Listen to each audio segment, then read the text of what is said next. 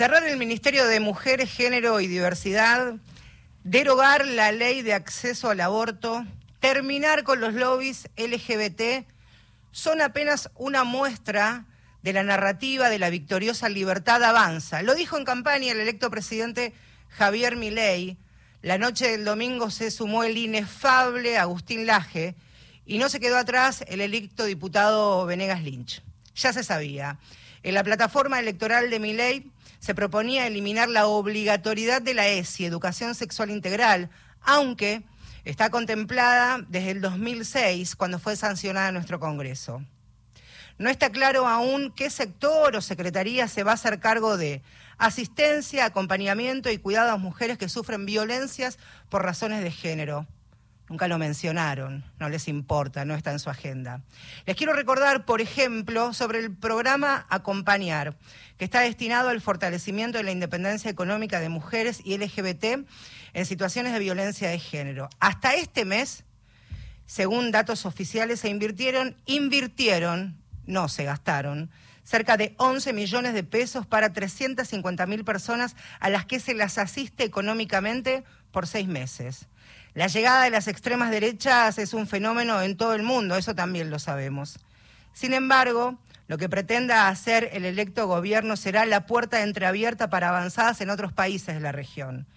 Por supuesto que desde los movimientos de mujeres y feminismos no se está ajeno o desconectado a la realidad económica, de lo complicado que es conseguir el peso día a día. ¿Cómo vamos a estar mirando otra película si son las mujeres las que paran la olla, las que hacen la magia para llegar con ese mango a fin de mes? Principalmente las que están a cargo de familias monoparentales. Los activismos feministas del Brasil, por ejemplo, han sido fundamentales para enfrentar al expresidente Jair Bolsonaro.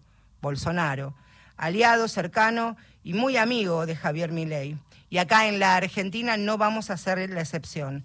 Estaremos en las calles una vez más tejiendo redes, pensando acciones férreas, repensándonos también. Nuestra historia, esta historia, no la pueden plebiscitar y ante esta intentona se va a resistir. Una vez más, bienvenidas y bienvenidos. Esto es Mujeres de Acá.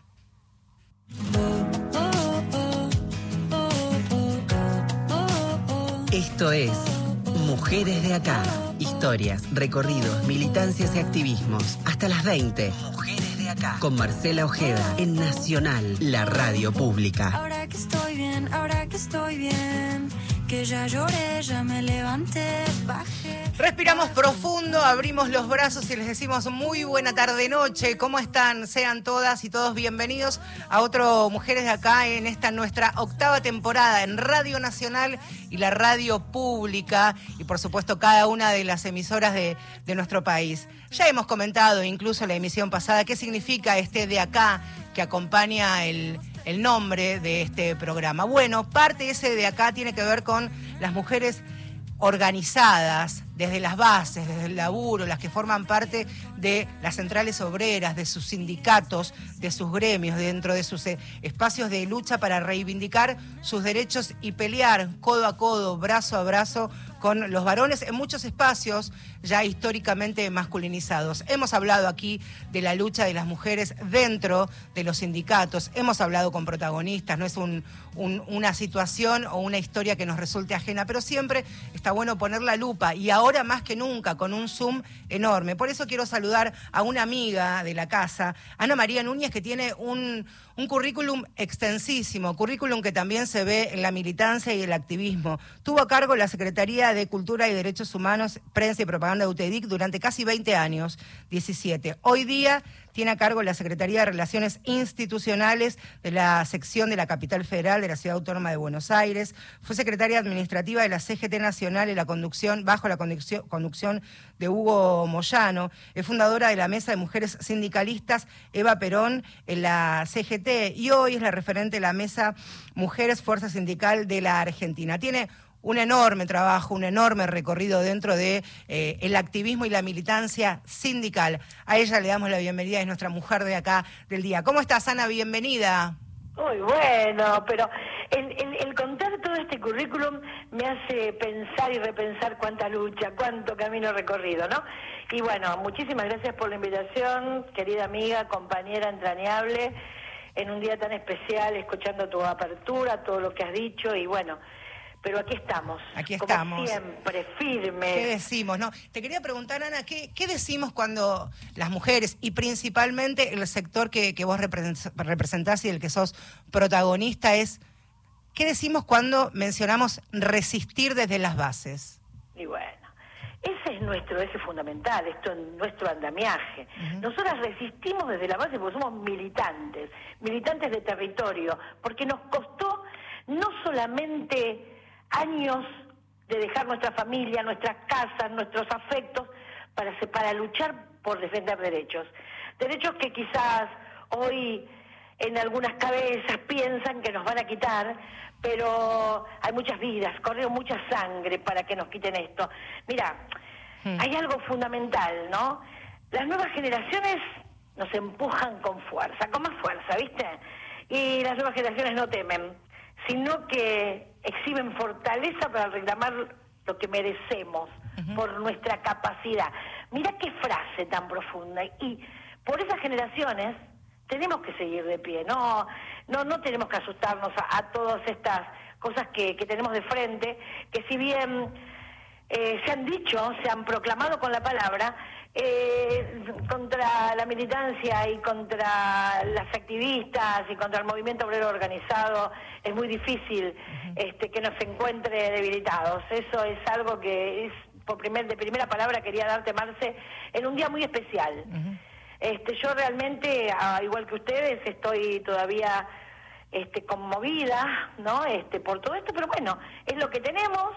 Nosotras, este, nosotros y nosotros estamos, no es la primera vez que nos pasa, así que bueno, nos encontrarán trabajando, luchando por derechos. Ana, te quería preguntar dentro de, por supuesto, la enorme variedad y particularidades que tiene el movimiento obrero organizado en la Argentina y ni que hablar su, su historia, te quería preguntar principalmente qué has intercambiado con, con colegas, con compañeras principalmente en, en estos días sobre lo que potencialmente se puede llegar a, a venir y que ya está aterrizando prácticamente. Mira, en realidad eh, eh, nosotros hemos, este, imagínate que hace una semana y en estos últimos días venimos articulando constantemente, conteniéndonos unas a otras. Hay algo real, nosotros cuando nos sentamos somos bastante profundas en, en- en- en la claridad, ¿no? En decir, esto está pasando, qué tenemos de frente y qué debemos nosotras, este, cómo debemos actuar. Eh, en realidad, lo que nos está ocupando es esto que vos has mencionado tan claramente, que es la quita de todo lo conquistado, ¿viste? Y realmente, eh, nosotros nos ha costado mucho, mucha lucha, muchos años como para regalar y como para que para no seguir peleándola. Así que nosotros seguimos armándonos, ar- seguimos armando nuestras propias agendas. Vos sabés que la Mesa de Mujeres Fuerza Sindical eh, es una mesa que hoy la conforman 57 compañeras dirigentes de diferentes actividades, diferentes gremios. Nosotros tenemos agendas propias, hemos dado capacitaciones, foros, talleres de formación, firmamos convenios, realizamos encuentros, hemos hecho, pero cientos de cosas, en pandemia, fuera de la pandemia. Entonces tenemos una agenda de laburo que no la vamos a, dejar, sino que la vamos a profundizar mucho más ahora. ¿viste? Yo creo que es la, es la herramienta es seguir dando batalla con hechos concretos. Nosotros no debemos detenernos. Vos sabés que tengo la, aunque se ha modificado, han cambiado, este, suplantado palabras por, por otras narrativas, la plataforma electoral que presentó Javier Milei antes de, de las PASO, y uno hace un relevamiento en detalle, lee, relee, y lo que tiene que ver con las mujeres y las mujeres trabajadoras, asalariadas, incluso aquellas que no pueden estarlo porque están fuera del sistema, eh, no están mencionadas, no están contempladas. Al día de hoy la realidad que viven las mujeres y dejo por un instante por situaciones atravesadas por la violencia, las mujeres de laburo, laburantes, no están contempladas, nadie ha hablado de ellas todavía. La única vez que, que hablaron era prácticamente para decir que la brecha de género no, no existe contra este, la ganadora del último premio Nobel de, de Economía, ¿no? Sí, en realidad, eh, y vos Marcela lo sabes bien, cuánto nos ha costado darnos visibilidad. ¿Cuántos años? Porque realmente las mujeres nunca estuvimos ausentes, estuvimos invisibles. Y nos ha costado mucho, ¿viste? Que nos vean. Y obviamente volvemos ot- volvemos a- al pasado, volvemos... Es como, igual estamos como acostumbradas a que no nos mencionen, porque es así, ¿viste? Pero estamos muy unidas, estamos con más fuerza, tenemos más herramientas. Yo soy de esas personas que eh, caigo, pero después una vez que veo la realidad, es como que se me despeja la mente y digo, no, no, no, tenemos que estar bien alineadas, tenemos que hacer lo que sabemos hacer nosotras, unirnos, estar fuertes, seguir realmente con con todas las actividades que venimos teniendo y, y hoy más que nunca fortalecidas y unidas para que entre todas podamos hacernos más visibles de lo que realmente somos. En esa visibilidad, Ana, también es algo importante que siempre lo, mencionamos, es, por un lado, la foto, ¿no? Lo que se quiere mostrar, y por otro lado, la película y la discusión política dentro de cada uno de los sindicatos y de los gremios que todavía sigue siendo resistida y complicada, incluso dentro de las huestes de los propios compañeros, ¿no? Es así. Nosotros, este, eh, si bien hemos conseguido muchísimos derechos, Hoy las mesas de conducción, hay más compañeras, hay más mujeres en las mesas, pero en realidad todavía nos falta muchísimo. Eh, pero mira, yo soy una de las que dice siempre, y lo repito en cada conversatorio o en cada vez que puedo hacerlo, este, que me hacen un reportaje, digo que no, no, es, no, es responsabilidad de los compañeros que las mujeres ocupemos cargos en las mesas de conducción. Es también responsabilidad de las mujeres que están en esas mesas darle visibilidad a las compañeras. ¿Viste? Es, es algo. ¿Por qué? Porque los compañeros, como sabemos, eh, los sindicatos están atravesados por los patriarcados. Si bien tenemos mucha lucha, nosotros este, trabajamos desde adentro eh, para, para hacer, para pertenecer y para que nos vean, es una realidad concreta. Todavía eh, hay una transversabilidad. Pero eh, vuelvo a repetir, creo que las que mayor compromiso tenemos de dar visibilidad a las mujeres somos las, que realmente formamos parte de las mesas de conducción. Faltan todavía compañeras en las conducciones, en los cargos más importantes, ¿no? Las secretarías generales. Claro, porque uno cuando, cuando revisa, a quien están eh, escuchando es Ana María Núñez, que durante muchísimo tiempo estuvo a cargo de la Secretaría de Cultura y Derechos Humanos de, de UTEDIC y actualmente tiene a cargo la Secretaría de Relaciones Institucionales aquí de la seccional eh, de la capital federal. Claro, porque cuando uno revisa o, o lee o intenta profundizarse incluso en bibliografía, en libros que han hecho colegas y compañeras, y ve los cargos o los espacios que ocupan mujeres, siempre están destinados a lo que tiene que ver, por ejemplo, con cultura, como ha sido en tu caso, prensa, comunicación, el área social, mujeres y género, que son espacios sumamente importantes, sin duda alguna, pero también está lo otro, ¿no? La rosca y la discusión política de los líderes sindicales que generalmente son varones, son caballeros, son varones con B larga también, ¿no? Sí, eso, suele pasar. Eh, pero hay algo, mira, eh, y, mm, te voy a mencionar ¿En qué nosotros nos abocamos con la mesa? ¿Por qué nos, ¿Por qué nos unimos las compañeras de la Mesa de Mujeres Fuerza Sindical?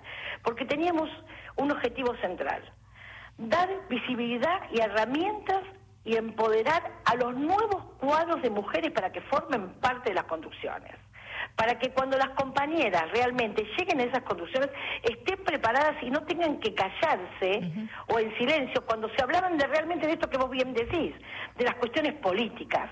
Entonces, nosotros tenemos el firme compromiso ahora de apuntar a los nuevos cuadros de mujeres para cambiar el viejo paradigma de la construcción individual y convertirlo en una construcción colectiva. Estamos enfocados en eso. Eh, en realidad, como vos bien lo mencionaste, generalmente a las mujeres se le dan los cargos sociales. En el caso particular, y es una mirada objetiva de estos años, a mi edad, ya que como que no estoy pasando la posta, pero sí eh, tengo, tengo que cumplir con lo que vengo diciendo hace tantos años, ¿no? De que no solamente los hombres tienen que dar espacio a, las jóvenes, las mujeres también, tenemos que empezar a dar espacio y tenemos que cruzar ese puente generacional. Entonces, eh, es indispensable que se conozcan las caras de los nuevos cuadros, porque si no, se conoce siempre lo mismo, ¿viste? Como vos bien lo decís. A mí me, conocen porque porque estuve en CQT, porque, porque he tenido cargos, porque he sido una persona que ha trabajado siempre en el sector con mujeres, pero hay otras compañeras que tienen muchísimo trabajo dentro de sus organizaciones y no se conocen. Ahora, hay algo puntual, Marce, que yo quiero siempre resaltar.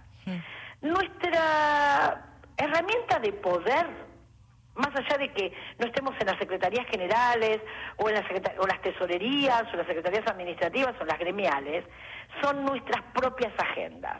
¿Cómo pudimos instalar nosotras las eh, los temas con perspectiva de género. ¿Cómo pudimos nosotros instalar eh, todo lo que tenga que ver con violencia laboral, con violencia de género, con eh, convenio 190, con las licencias?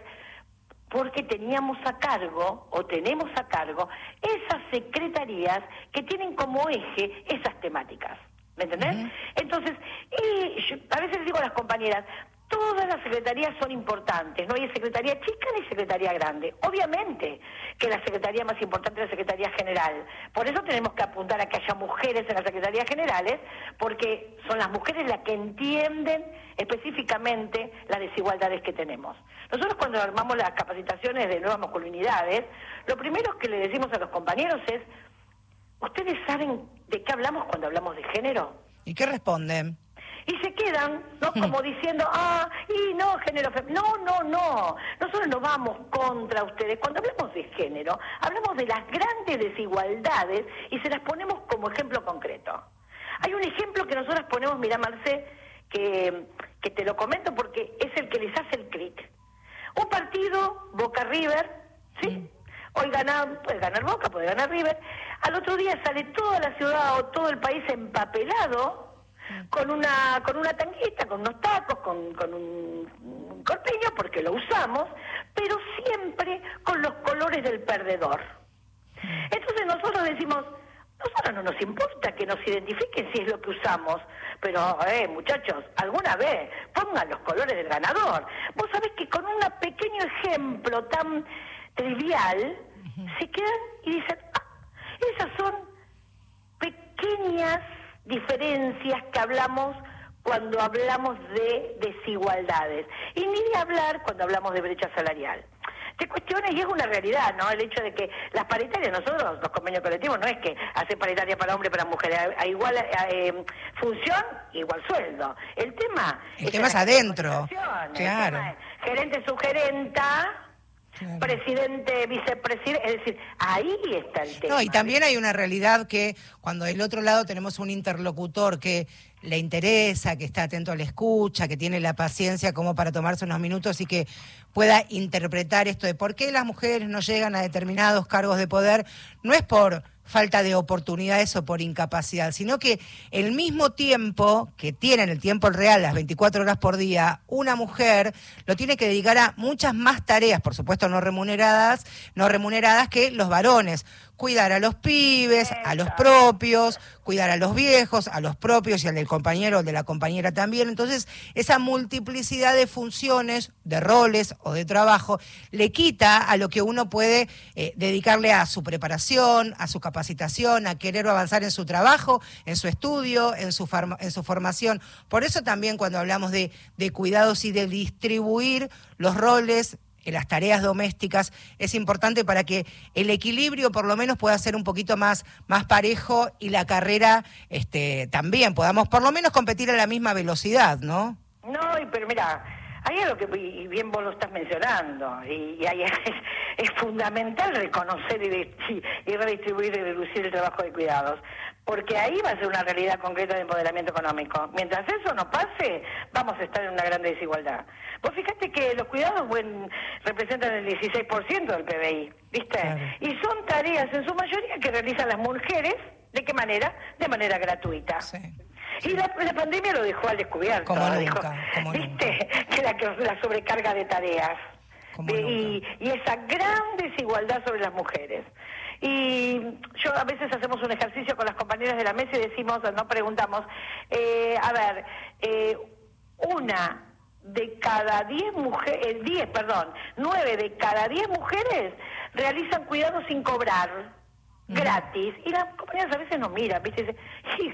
piensen ustedes en qué parte están, si son parte de ese nueve, de esas, de esas nueve, porque es una realidad. Las mujeres por los cuidados eh, tuvimos que relegar un montón de cosas, ¿no? De, por ahí no poder eh, involucrarnos en política, nos pasan los gremios, a veces cuando este, nosotros convocamos a las compañeras porque necesitamos que haya más mujeres en los sindicatos para, para realmente poder mostrar para adentro y decir, no es que faltan compañeras, las mujeres están, solo que están invisibles. E invitarlas, ¿no? También me parece cuando hablamos también de feminismo, de movimientos de mujeres, ser, este, ser abrir los brazos, como decía yo al comienzo, de acercate, estamos, presentate, es un lugar de, acogida, de intercambio, de que incluso en el disenso eh, también se puede crecer y se puede robustecer el, el discurso y la discusión. No, mira, yo te comento, la mesa de mujeres, y vuelvo a repetir la mesa de mujeres porque estamos trabajando muy fuertemente ahí, porque eh, es desde ese núcleo, desde ese andamiaje, donde nosotras nos fortalecemos, estamos más unidas que nunca, y si bien no hablo de, de, miedo, porque ya tenemos que sacarnos la palabra miedo, ¿viste? Porque nosotras tenemos, ya pasamos mucho, mucho que nos han metido el miedo y el miedo paraliza y no, tenemos que estar fuertes y unidas. La mesa de mujeres de, que armamos es transversal a las políticas partidarias, porque entendemos que las cuestiones que nos identifican a las mujeres van más allá del partido político. Entonces, participan compañeras compañeras este, correligionarias, compañeras peronistas, compañeras que no, porque todas tienen voz y todas tienen algo que aportar. Yo creo que ese es el, fundamento esencial para una construcción, una verdadera construcción de unidad.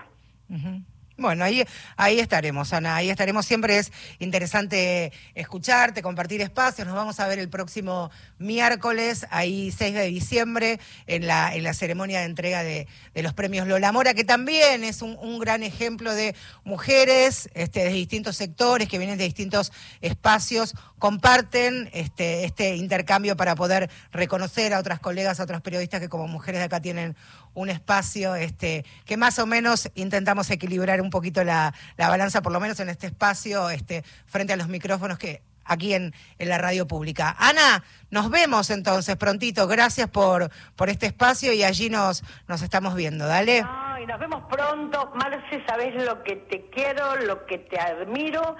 La verdad, eso es una militante periodista realmente que lo sentís en el alma, para mí un orgullo conocerte y compartir con vos la, presentación o las nominaciones de Lola Mora, que seguramente va a ser exitoso, y es así como vos lo decís.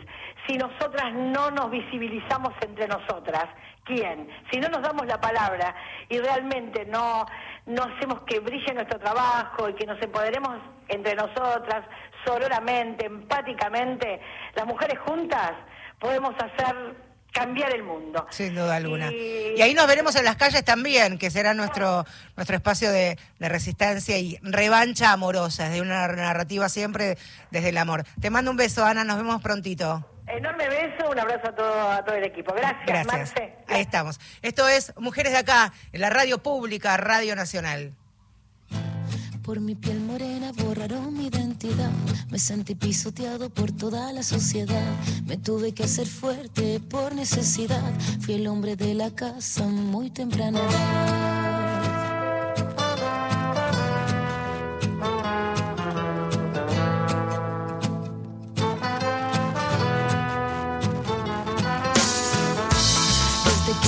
conocí la necesidad. Mi corazón descalzo se perdió en la ciudad. De mis suelas gastadas de tanto caminar. Aprendí de la vida, la calle y su soledad. Y es que todo lo que tengo,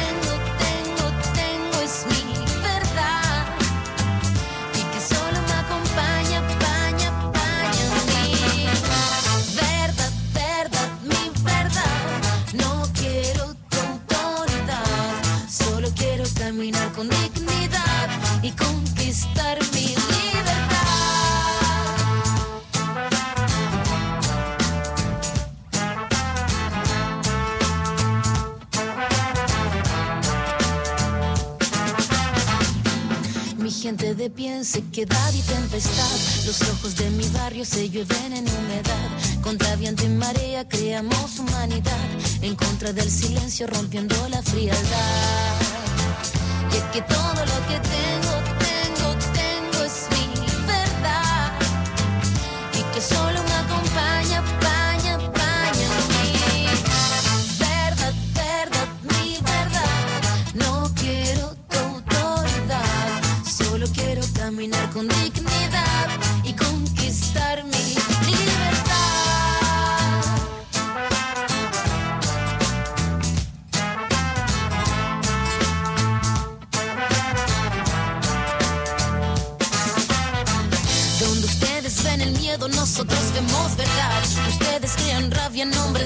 autoridad. Ustedes son los pobres, carecen de dignidad. Sepan ustedes, no queremos caridad. No tenemos sus casas, tenemos la vecindad. No tenemos sus guardias, tenemos comunidad. Necesitan nuestra música para ver la realidad, pero jamás conocerás la solidaridad.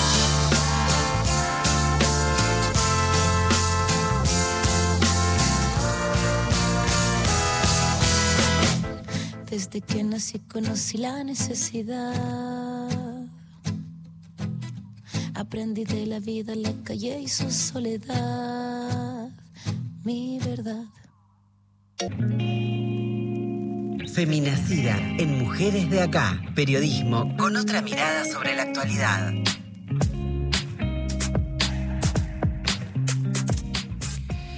La FIP, que es la Federación Internacional de Periodistas, organismo que nuclea cerca de 6.000, 600.000 colegas en todo el mundo y con presencia en 140 países, rechazó hoy las declaraciones del presidente electo Javier Milei sobre la privatización de los medios públicos y afirmó que apoyarán los sindicatos locales del sector en la defensa del acceso a la información y al empleo. Sobre el derecho a la información y a los medios públicos va la columna de la compañera y colega de Feminacida, Agustina Lanza. Hola Agus, ¿cómo te va? Buenas tardes. Hola, buenas tardes, Marce. Así es, vamos a hablar un poquito sobre eso. ¿Cómo va? ¿Todo bien? Sí, ¿cómo podemos acá? Ahí está. Bueno, hablando de lo que nos pasa, que este, nos pasa, discutiéndolo, robusteciendo el, el discurso y, y desde la narrativa de la explicación. No hay que cansarse de, de explicar con quienes tengamos cerca, sin duda alguna. ¿eh? Totalmente, y es que esto estuvo circulando, ¿no? Incluso previo al, al domingo en el que fuimos a votar, eh, la diputada electa, ya electa de la Libertad Avanza, Lidia Lemoyne, había cruzado a una... Sí, lo contamos el miércoles pasado, sí. Claro, a Laura. una- y había dicho esto, ¿no? Que iban a privatizar los medios públicos. Ya con un presidente eh, recientemente electo, eh, él lo ratifica, y cito textual, dice eh, que no adhería a las prácticas de tener, entre millones de comillas, un ministerio de propaganda encubierto, ¿no? Y que todo lo que pudiera estar en manos del, del sector privado iba a estar en manos del, del sector privado. Entonces, eh, cuando hablamos de privatización, para ¿cuál sería el alcance, no? Eh, tenemos la televisión pública, tenemos nuestra querida Radio Nacional y, y a la vez también la Agencia Nacional eh, de Noticias TELAM. Pero, ¿qué implica no tener medios públicos? No es una pregunta que nos, nos venimos haciendo eh, entre todas las entre todas las políticas que vienen eh, que vienen mencionando a lo largo de estos días. Nos enfocamos en esta, tendremos tiempo para enfocarnos en todas las demás. Eh, todavía, por supuesto, son meras declaraciones, ¿no? El escenario es muy difícil de anticipar, pero sí hay algo que tiene Argentina, que es una obligación con las audiencias, ¿no? Y estamos hablando de algo muy, muy elemental, que es el derecho a la, a la comunicación, ¿sí? Eh, basta con revisar todos los tratados, tratados internacionales que se incorporaron en nuestra Constitución desde el 2000, eh, desde el 2000, desde el 1994 eh, y todo lo que tiene que ver con el andamiaje de nuestra de nuestra legislación nacional, no nuestra ley de servicios de comunicación audiovisual. ¿Qué dice eh, esta normativa? Deja muy muy en claro la importancia de la pluralidad de, la- de las voces.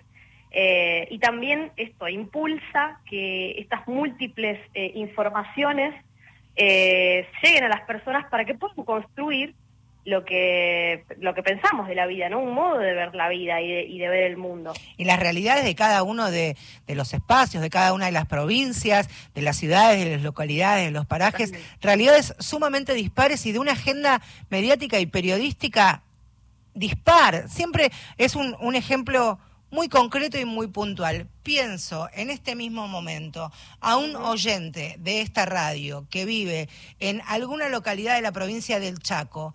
¿Qué tanto le puede impactar una protesta o que se haya una protesta que puede estar ocurriendo en este mismo momento en la avenida Callao y Corrientes que va a ser este paño en todos los canales de noticias? Poco y nada, excepto el reclamo. Entonces, para ese público está la radio nacional y pública de esa provincia. Y para construir un servicio también. Estamos hablando de la comunicación con una mirada de un servicio público, ni más ni menos, Agustina. Sí, totalmente. Bueno, estuvimos hablando, conversando, reflexionando un poco con Marcela Gaviot. Ella es comunicadora, eh, además de integrar la red PAR, es coordinadora del Monitoreo Global de Medios en Argentina y es trabajadora de la Defensoría del Público, porque nos importa esto, ¿no? Pensar un poco en estas audiencias y en el derecho que tienen a la comunicación.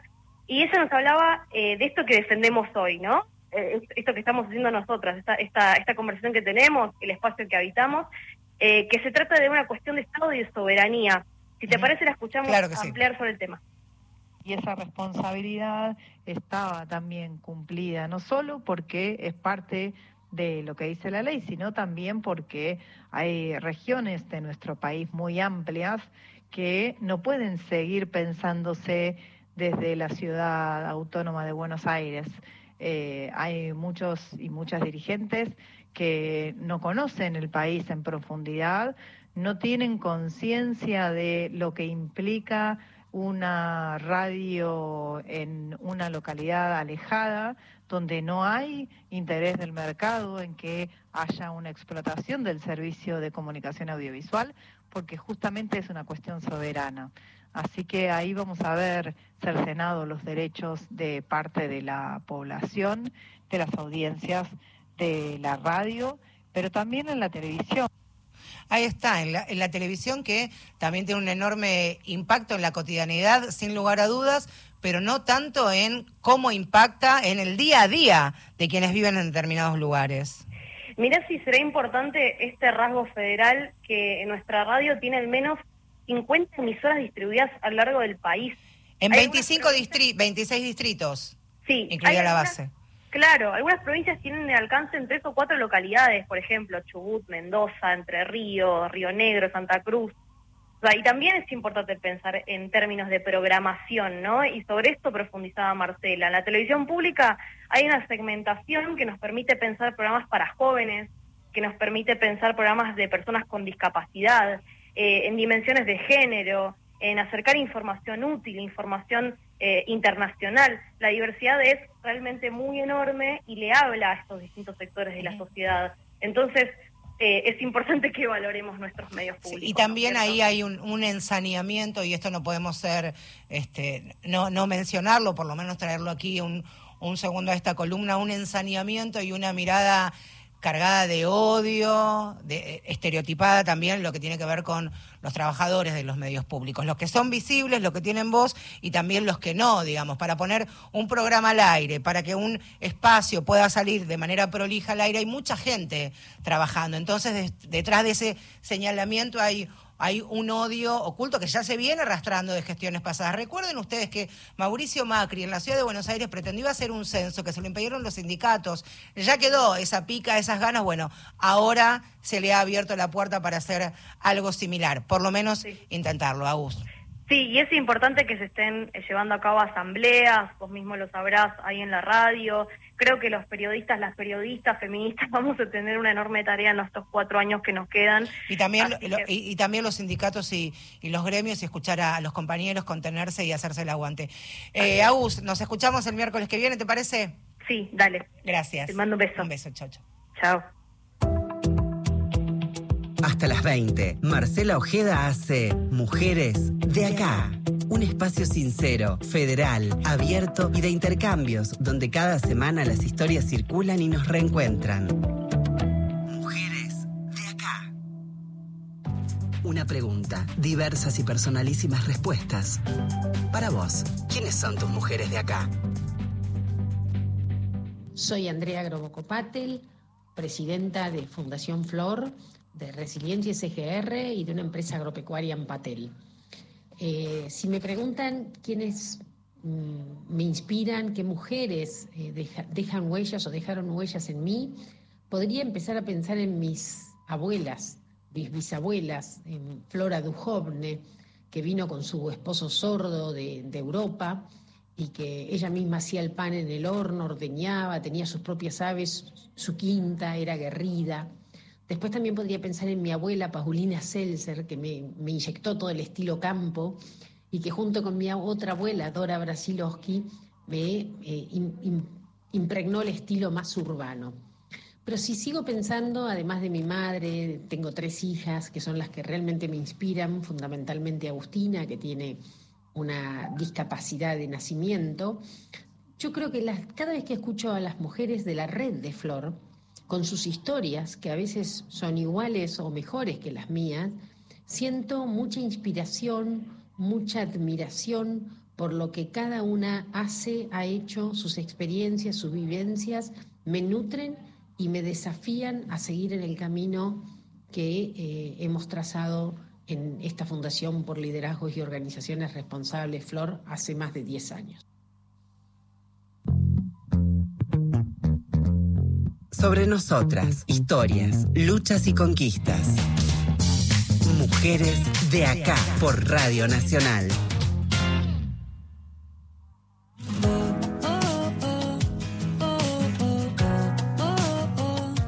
Hasta las 8 de la noche en Mujeres de Acá, aquí en la radio pública, en Radio Nacional y para todo el país. De chicos a hombres, guía de educación sexual integral para trabajar con los varones en la escuela y en la familia. Es este nuevo trabajo interesantísimo que ya por supuesto les recomiendo, eh, editado por siglo XXI, encabezado este trabajo por Leandro Cani, el equipo de Fundación Huésped, Mar Lucas, Cecilia Valeriano y Marcelo Gutiérrez. Al primero es que vamos a saludar en esta tarde. ¿Cómo estás, Leandro? Bienvenido.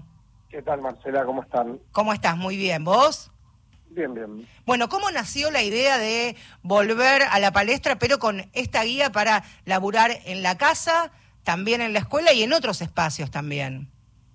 Sí, nosotros eh, en el trabajo que venimos haciendo en Fundación Huésped desde el año 2018, 2019, empezamos a encontrar eh, una necesidad de trabajo específico con varones adolescentes eh, en distintos campos. Por un lado, empezamos a recibir cada vez más consultas vinculadas a algunos chicos que habían tenido situaciones de scratches en redes sociales, eh, donde encontrábamos algunos temas repetidos, ¿no? Por un lado, mezcla de situaciones delictivas con situaciones de incomodidad, de abuso, con desubicación, eh, situaciones actuales con situaciones pasadas reinterpretadas en ese momento, en la, en la actualidad, digamos, a partir del saludable avance de, de, la marea verde, de los movimientos feministas. Y en tercer lugar, sin ninguna idea de parte de las instituciones, las autoridades, los docentes, de qué hacer con el tema. Entonces muchas veces devolvía a las propias chicas y chicos cómo resolver esa cuestión. y, en, y en paralelo empezamos también eh, a recibir consultas de parte de la justicia penal, que tenía por ahí chicos con alguna situación de, alguna denuncia y que tenían como, como pena eh, algún tipo de, de, digamos, como, como parte de la condena, una reinserción y una un espacio de reflexión que en la justicia no había y entonces lo armamos. Y así empezaron eh, algunos grupos de, para, para varones y, empezamos a ver esta necesidad de volver a traerlos al centro de la conversación, de una escucha activa, de salir de esta idea que a veces se busca instalar desde los movimientos de antiderechos, eh, que plantean como si el, los feminismos lo que buscaran fuera digamos, dar, dar vuelta a la taba de estos eh, siglos de, de un, este, digamos, donde lo masculino prevalece, prevaleció y prevalece sobre lo femenino, eh, a, dar una vuelta como si ahora lo que se buscara es que lo femenino prevalezca sobre lo masculino, cuando en realidad lo que se busca es justamente una, una equidad en los géneros. Todo eso nos fue llevando a, eh, a conversar con, con, la editorial, con Siglo XXI y poder plasmarlo, bajarlo a tierra en esta guía que estamos presentando. Porque también es importante, Leandro, hacerse esta pregunta, ¿no? ¿Qué, qué espacios o qué lugares tienen a disposición los pibes, los chicos, los varones para poder expresarse sinceramente, sin temores, sin miedos, cuando muchas veces las respuestas que pueden llegar a recibir, como vos mencionabas, en el colegio deja ese, ese sabor amargo y muchas veces tampoco en casa tienen la posibilidad de, de poder ampliar lo que les está pasando, ¿no?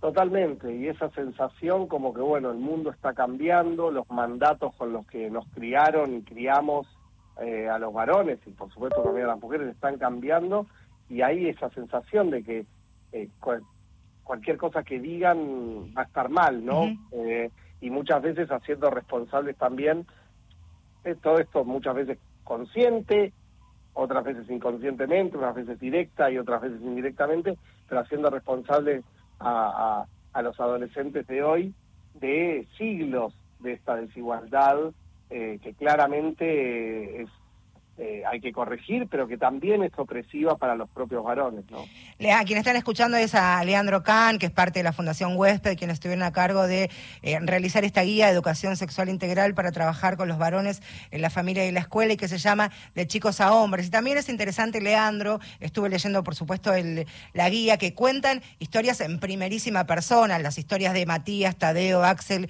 y Daniel, para que también el lector, las familias o los docentes o los pediatras o los profesores en los clubes o quienes guían la vida de, los pibes puedan entender, por un lado, estas historias contadas de, primera mano y también algunas sugerencias e ideas de, cómo laburarlo, ¿no? Para bajarlo a la realidad y no quede este, solamente en, en, una guía, sino cómo poder hacerlo de verdad. Sí, esas cuatro historias son cuatro, cuatro casos que nosotros eh, trabajamos desde Fundación Huésped a lo largo de estos años. Eh, y como vos decís, lo que busca el libro, eh, habrás visto, trata de ser poco eh, dirigido en el sentido de tenemos la verdad absoluta. sí, sí, está buenísimo eso. Con muchas preguntas y mucha necesidad de reformular el espacio para un diálogo sincero, para una escucha activa, para una educación emocional que realmente permita trabajar con los varones, eh, otros, digamos, reemplazar eh, o, conversar sobre los mandatos con los que con los que nos criaron y criamos, ¿no? Y esto eh, no va a ser de un día para el otro, eh, pero sí nos parece importante por lo menos poder reflexionar, poder entender de qué hablamos cuando hablamos de privilegios, de qué hablamos cuando hablamos de consentimiento, de qué hablamos cuando hablamos de, de, estas situaciones que, que, muchas veces son irreflexivas y que, que son así porque son así. Bueno, nosotros queremos nos parece importante poder hacer un doble clic ahí y, poder traer también eh, no solamente la voz eh, de, de, los varones, sino también poder problematizar cómo este cambio no solo tiene que ser con ellos, sino eh, con ellos en el centro y, las chicas también, por supuesto, ¿no? Por eso es importante también cuando, cuando tengan la guía en, sus manos van a ver que también hay un glosario donde de manera muy detallada y muy clara para que todos podamos entender algunas palabras o denominaciones que la escuchamos de manera reiterada, pero aquí la profundidad de poder saber qué significa cuando se menciona determinada palabra o determinada denominación, qué son los mandatos, qué es el consentimiento hoy día y qué era antes, cómo lo reinterpretamos a nuestro, a nuestro día a día, esa cultura del scratch que también se ha vivido principalmente hace algunos años y la manera también en que las chicas y los chicos se pueden parar ante estas situaciones. Leandro, 17 años eh, se cumplen de, la sanción de la ESI, ha sido, por supuesto, un tema de debate, de discusión para el partido gobernante que va a empezar su gestión el 10 de diciembre y permanece ahí, ¿no? En la plataforma electoral que no sea obligatoria eh, la ESI, esta ley sancionada hace tantos años, y ahí está la nebulosa, ¿no? También, con temor, por supuesto. Sí, a ver, nosotros lo que planteamos eh, en el otro libro, en el primero, en el que sacamos en 2020, es que eh, no se elige dar o no educación sexual.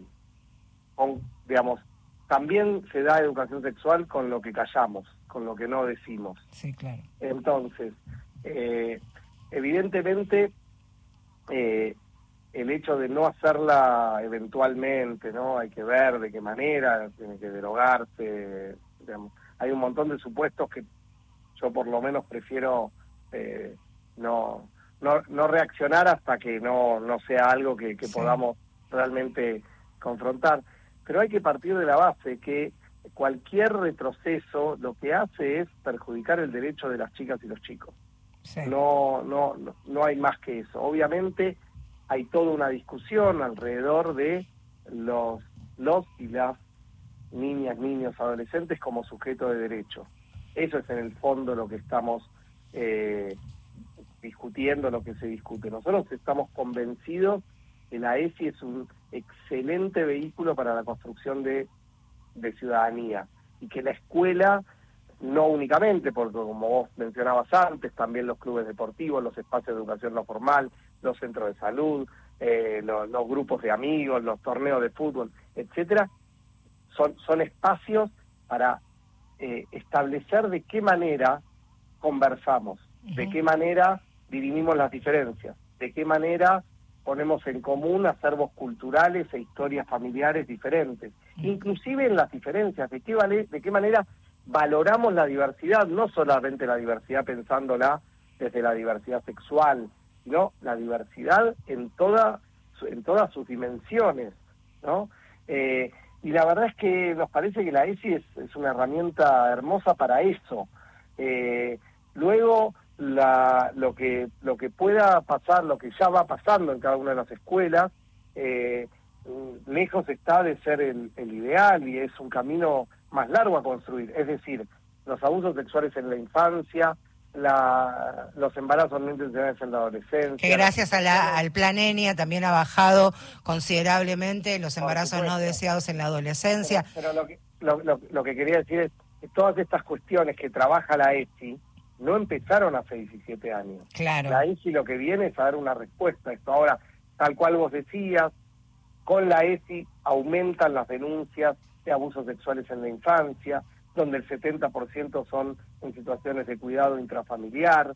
Entonces la escuela es un espacio excelente para poder problematizar estas cuestiones, desde situaciones muy claras como la diferencia entre un secreto que eh, puede ser una, no, digamos, vamos a comprarle un regalo a Marcela, pero no le digamos hasta el domingo que es su cumpleaños y el domingo develamos juntos ese secreto, a esto no se lo podés contar a nadie y es una situación que te incomoda, digamos, desde esas situaciones, cuando hablamos de la ESI en primera infancia, de eso estamos hablando, no de lo que nos quieren hacer creer cuando se critica a la ESI por lo que la ESI no es, no de situaciones eh, imaginadas por, por mentes bastante oscuras, eh, que justamente es todo lo contrario de lo que promueve la ESI. Pero y tal cual vos decías, con otras políticas públicas como el plan de prevención del embarazo no intencional en la adolescencia, el plan EMIA, que junto a estas estrategias ha logrado bajar muchísimo la cantidad de nacimientos, de, embarazos, perdón, de, de, chicas,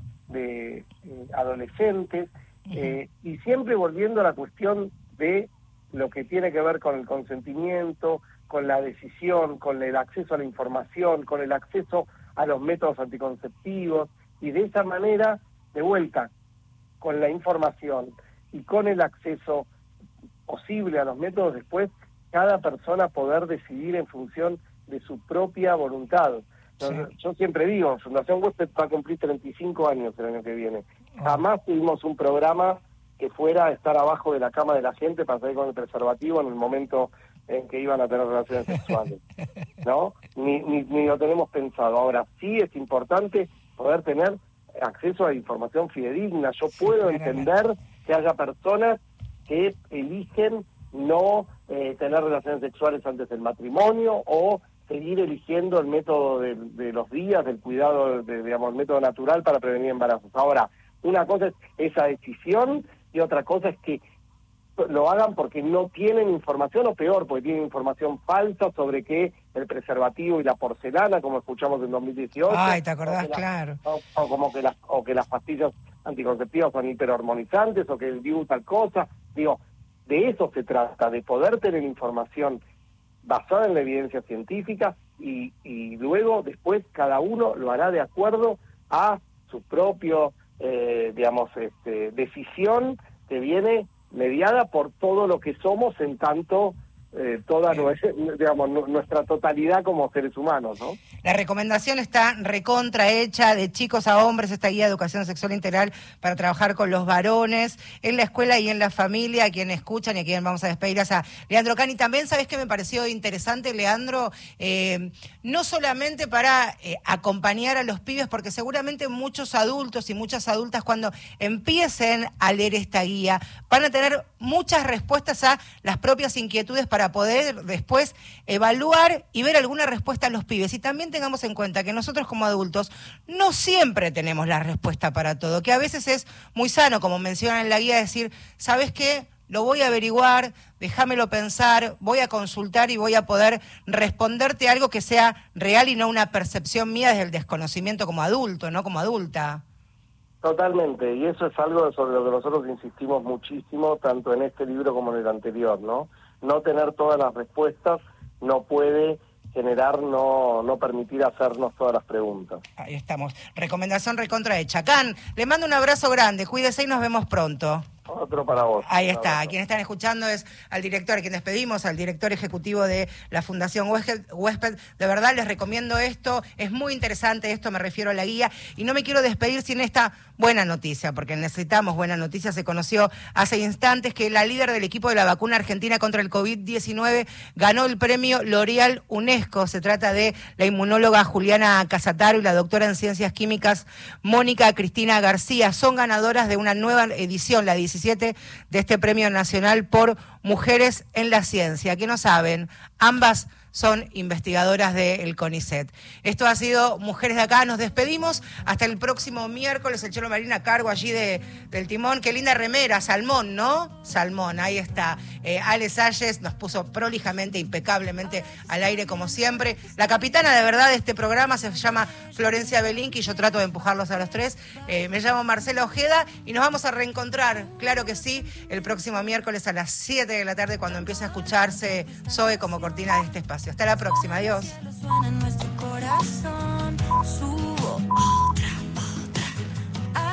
Sentimiento. Por eso no me quedo con las ganas. Miremos pelis en la cama.